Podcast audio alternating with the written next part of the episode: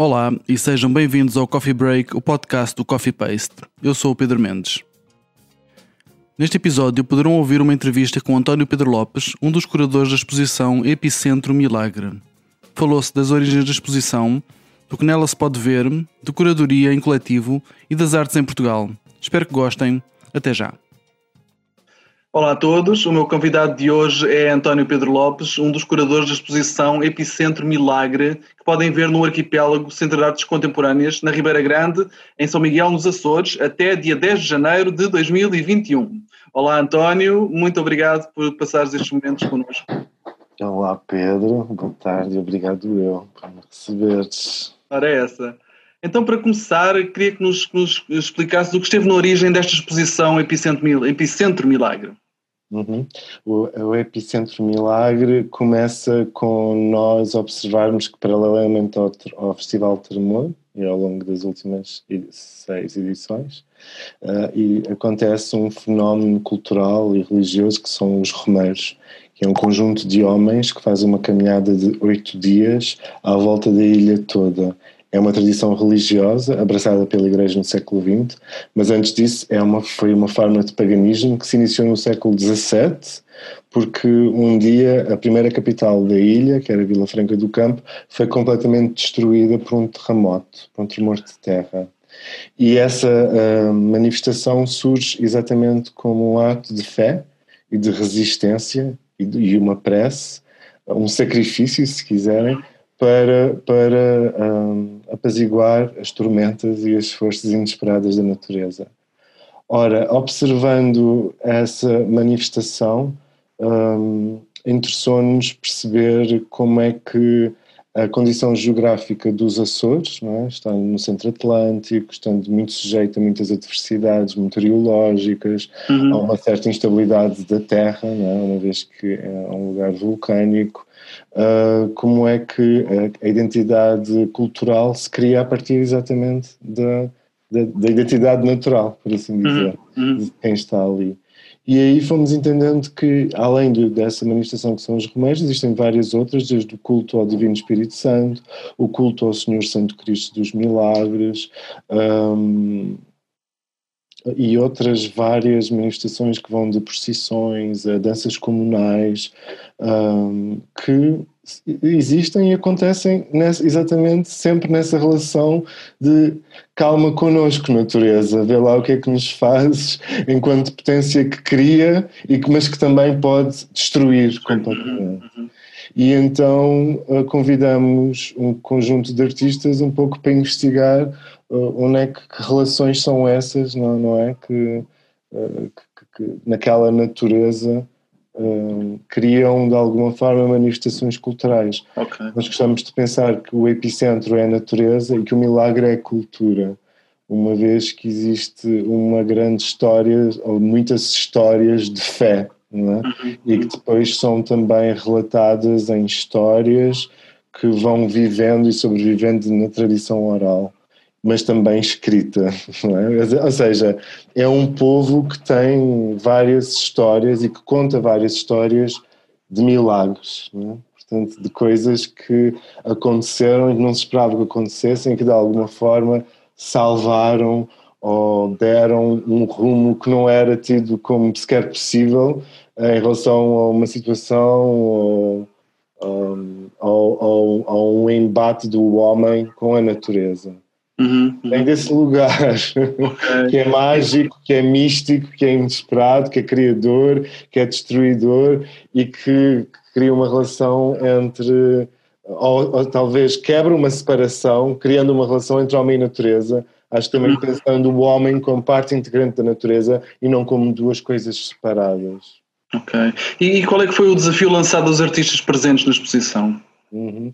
O desafio foi exatamente uh, já dar-lhes a conhecer o território, para aqueles que não conheciam, fazê-los viver, fazê-los fazer estar em contato com aquela natureza uhum. e também, uh, e também dar-lhes a conhecer que formas culturais são essas uh, que nos interessavam de alguma forma explorar, é? para, para atender a essa dimensão mágica, milagrosa, etc. Uhum. Depois, cada um dos artistas, a nós interessava-nos ter uma exposição plural e, portanto, cada um dos artistas trabalha uh, numa forma, numa disciplina artística diferente. Não? Temos fotógrafos, um realizador de filmes de terror, um, artistas que os Berro, por exemplo, trabalham na, na, nas intersecções entre a arte e a ciência, a homem, natureza e máquina, que criam dispositivos instalativos que são uh, autogenerativos, no sentido em que eles produzem alguma coisa.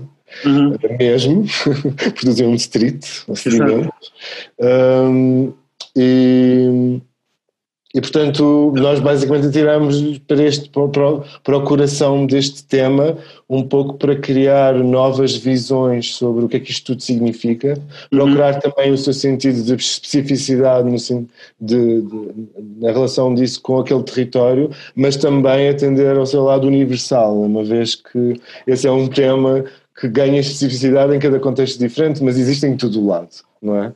Uh, essa dimensão espiritual, essa dimensão de, de, de, tensão com a natureza e do que ela pode, como ela pode influir nas nossas vidas e no lado seguro que nós queremos ou precisamos de ter da Terra, ela é uma presença constante e, e uhum. nós nunca sabemos o que é que vai fazer. E portanto atiramos-lhes para, atiramos para o meio dessa arena de pensamentos e de possibilidades sendo que uh, quatro dos artistas desenvolveram os seus trabalhos em residência artística, portanto, Sim. nesse contato direto com o lugar e com as suas populações. Um dos artistas aparece porque criou ao longo dos anos uma relação de afeto com o tremor, neste caso é o João Ferreira, ele exatamente, um, quando foi a primeira vez ao festival, observou essa manifestação que eu falava há pouco, que eram os Romeiros, começou uhum. a fotografá-la, depois, num ano decide ele próprio participar dessas romarias e, portanto, também continuar a fotografá-la, mas, mas dessa vez por dentro. É?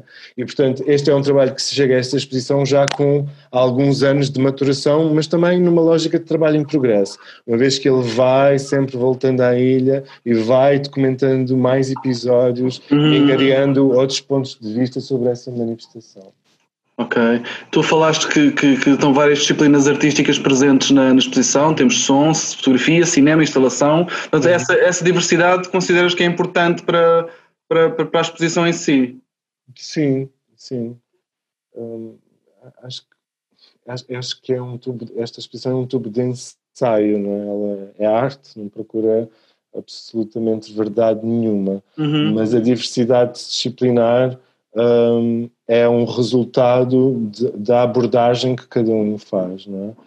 E a abordagem passa pela uh, documentação, pelo lado documental, mas também pelo lado ficcional ou ainda pelo lado imersivo, no sentido de atirar o visitante ou o espectador uhum. para o meio é, de uma experiência uh, de 360 graus, que se tem que atravessar e que vai muito além da relação de, simplificada de uh, ver né, ou contemplar. Portanto, não, na, na ideia de ser-se atravessado pelos sentidos.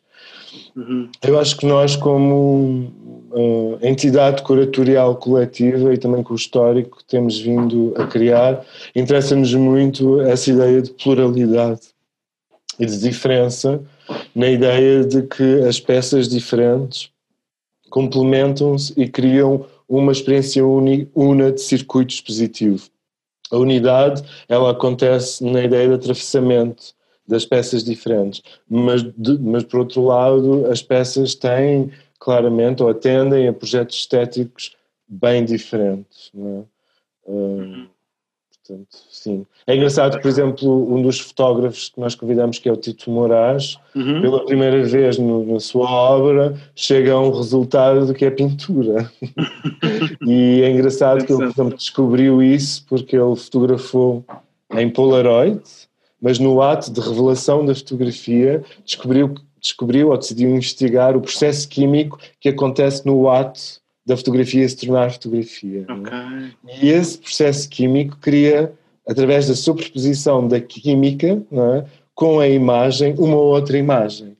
E engraçado que na transposição dessa outra imagem, dessa segunda imagem, para o espaço, ele criou em vídeo um, um, slide não é, que liga as diferentes imagens e, portanto, cria imagens 3, 4, 5, 6 e depois ele criou um dispositivo cénico né, da apresentação que ainda cria mais 5 camadas, ou seja, mais 5 imagens diferentes. E o resultado são pinturas, múltiplas pinturas. é engraçado. Portanto, ele nunca apresenta a primeira foto que ele criou. Ok. Ali não existe e o resultado final não parece uma fotografia. Aham, aham. É super interessante também uh, a ideia de como, de facto, uh, a ideia de imersão num contexto, num processo de, de residência artística, uhum. também pode servir de, isso, de tubo de ensaio, de lugar de desafio, para responder a uma proposta, não é? Tipo, uh, que depois vai de acordo também com as pesquisas dos artistas, mas que, que, que, também vem de um lado que é responsivo, não é? Ou seja, que não é da mera aplicação de uma ideia de fórmula autoral ou de aplicação uhum. de linguagem natural, mas é de que se eu decidir utilizar este meio, onde é que eu chego e o que é que o próprio meio me informa e me leva a apresentar. Isso é super interessante. Uhum, uhum. Sem dúvida. Um, a curadoria desta exposição é partilhada a quatro. Uhum. Queria perguntar se é muito diferente trabalhar em, em curadoria em equipa. é, é, é, muito específico. No, no, caso do Tremor, nós, nós os quatro, eu, o Luís Barres, o Joaquim Durães, o Márcio Laranjeira, uhum. temos já uma experiência de oito anos né? a, fazer, a fazer o Tremor em conjunto e há uma lógica de complementariedade que é muito forte no entendimento uh, do eixo curatorial que, que, em que nós decidimos uh, ganhar uma direção, mas depois também na forma como a articulação é feita, uh, seja com outras pessoas na ilha, seja com as, o arquivo das narrativas da ilha, uhum, uhum. seja depois também do lado muito prático ligado à produção e à logística e de como é que uh, nós ajudamos, né, participamos da elaboração de um trabalho. É um trabalho muito específico que é muito feito à base de uma conversa. Ele é muito desafiante, não é? Porque cada um tem uma posição também e, ela, e a conversa e os desenvolvimentos também acontecem em choque. É? Uhum, uhum. Portanto, com, com, com ideais estéticos, com visões que não necessariamente partilham sempre a mesma direção. A verdade é que isso é, nós acreditamos que isso é interessante, uhum. que isso nos faz crescer a todos enquanto curadores, enquanto pessoas que pensam a direção artística de um projeto e que isso também, de novo, garante aquele sentido de pluralidade, ou seja, não existe uma ideia de absoluto, Existe sim um sentido horizontal de partilha de responsabilidade e de mundividências, que eu acho que é mais importante. Cada uhum. um traz a sua experiência, cada um traz a sua ligação com aquele território e com os domínios da arte, e da música e da cultura, e isso só pode ser muito rico. Eu sou muito pró-colaboração. Acho que mais do que estarmos obsessivos com uma ideia de autoria Sim. na curadoria ou de criar uma marca eu não sei, eu pessoalmente tenho essa experiência do ponto de vista individual, em coletivos, a partilhar com outra pessoa, uhum. e eu uhum. acho muito interessante sempre, ou para mim tem sido sempre muito rico, a experiência de, dessa partilha, não é? Uhum. uhum. Porque é, ela cria uma estabilidade, a colaborar destabiliza, mas abre e expande, e, e portanto faz-te crescer e, e, conhecer novas coisas e, e pôr-te em choque e em relação com novas coisas, que eu acho que é sempre muito urgente ah, para estar e viver no presente, não é? e para estarmos abertos e acordados ao mundo. Uhum, uhum, uhum. Um, além da exposição, penso que vão existir alguns eventos paralelos ao longo destes meses. Podes-nos uhum. só dar uma, um overview sobre o que é que vai acontecer além da. Sim, é, é para já todo esse programa está em hold, está em pausa. Ok. Por causa das condicionantes da pandemia e, e da, da, circulação nos espaços e do limite das lotações, etc. Certo. Portanto, mas há um programa de, de concertos uhum. e um programa de formação, de workshops, criado em conjunto com o Serviço Educativo do Arquipélago. Nós estamos neste momento, eu não, não quero, acho que não faz sentido muito avançar nada porque não sabemos o que, é que pode certo, acontecer certo, a qualquer certo. momento.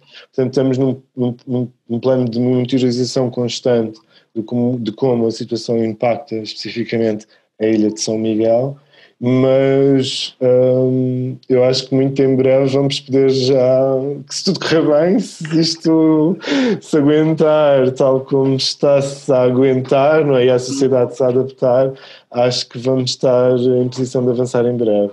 Ok. Portanto, contar com workshops e com música ao vivo será essa abordagem, workshops no sentido multidisciplinar, música ao vivo, muito com, trabalhando com artistas que de alguma forma trabalham com uh, gravações de campo, uh, de gravações dos sons da ilha, uh, daquilo que torna a ilha o que ela é e que têm feito um trabalho, estou já aqui a lançar um teaser, um trabalho nessa recolha para, para depois desenvolver uma música que é ambiente e, e, que, e que, passa do, de, de, de, das características do lugar para criar uma, uma, uma, uma atmosfera e uma, e uma experiência duracional. Já disse muita coisa.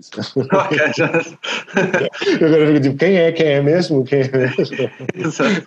Vamos para ver. Olha, e finalmente, como é que tu vês as artes a evoluir nos Açores nos tempos mais próximos?